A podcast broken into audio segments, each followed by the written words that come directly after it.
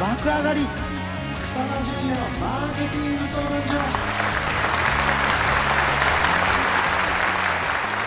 この番組は業績アップに必要なマーケティングスキルを楽しく吸収できるビジネスバラエティ番組ですお相手は所長の草間とアシスタントのなっちゃんです。ということではい。明けましておおめめででととううごござざいいまますイエーイパチパチパチパチパチパチ やっぱ1月1日と言ったらはい。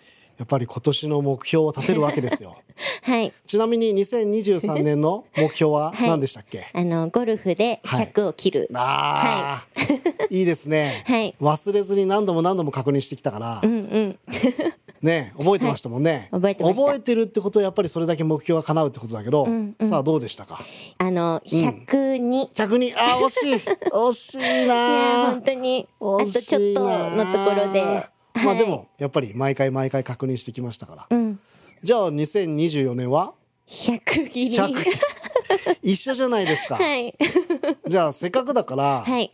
また1年かけてじゃなくて、半年にしましょうよ。半年ねうんだから6月いっぱいまでにはい100切りをすると今決めてしまうわけですね。はいはい決めましたそしてはいこれ大事なの がじゃあどうやったら叶うのかっていうと、やっぱり常に確認するってことなんですよ。うん。忘れずに常に確認する。はい。できれば毎日うん。例えばこう机の前にね、はい高校生高校野球児がうんうん甲子園優勝とかってはい。掲げるのってあれは理にかなってるわけですよ。はい。常に脳に入るから脳が覚えてそのための情報だったり必要なものを引き寄せてくれるわけですね。脳ってこう情報をしっかりと求めてる情報をしっかりとこう引き寄せてくれるっていう風になっているのでこれは脳科学的に証明されていることでうん。つまりなっちゃんははい。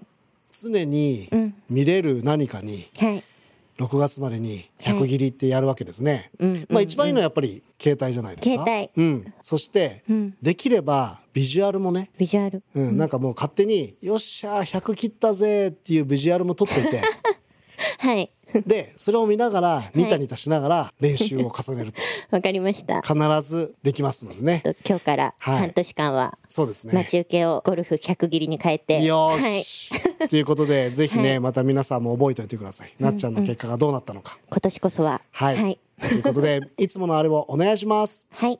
爆上がり草間淳也のマーケティング相談所の番組ブログにもアクセスしてみてください。